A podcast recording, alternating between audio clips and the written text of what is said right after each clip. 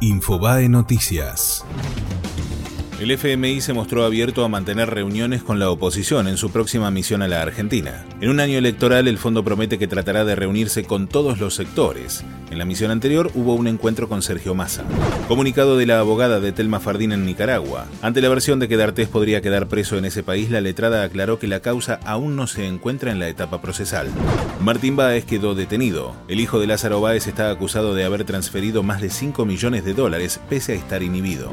Mauricio Macri reconoció que está costando bajar la inflación más de lo que imaginó. El presidente aceptó que el 2018 fue traumático en términos económicos para los argentinos y confirmó que no gastará en comprar ni alquilar un avión para sus viajes presidenciales.